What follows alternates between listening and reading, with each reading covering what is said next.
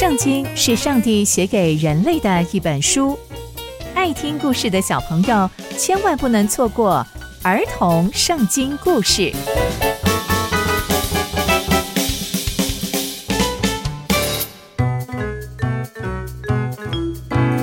各位亲爱的大朋友、小朋友们，大家好，我是佩珊姐姐。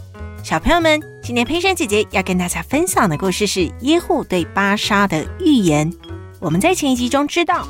巴沙是如何成为以色列王的呢？原来呀，巴沙他是拿达的臣子，但后来密谋叛变，成了以色列的王，并且啊，把拿达一家都灭除了，还让以色列百姓啊继续做上帝不喜欢的事情。那以色列国接下来又会如何呢？就让我们继续听下去吧。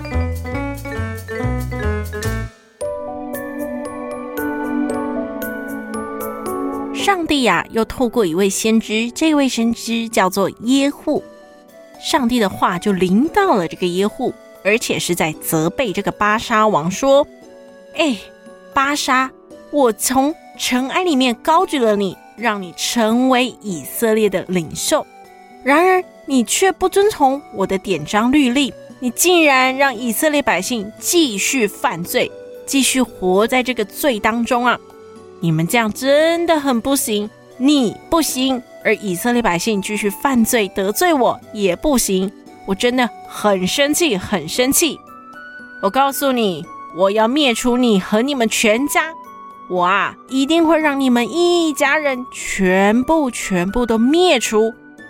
哇，上帝真的非常非常的生气。但是啊，在巴沙过世之前。他们一家都还好好的，而且巴沙的儿子以拉还接续着巴沙继续做以色列的王。诶，上帝的话会灵验吗？在巴沙过世之后，他的儿子接续着他继续做王。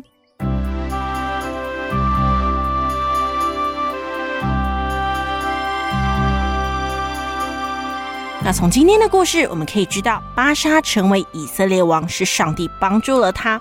是上帝抬举了巴沙，巴沙才能够成为以色列的王。但当他当上以色列王之后，他并没有听上帝的教导，依然做许多上帝不喜欢的事情，让上帝啊非常非常的生气。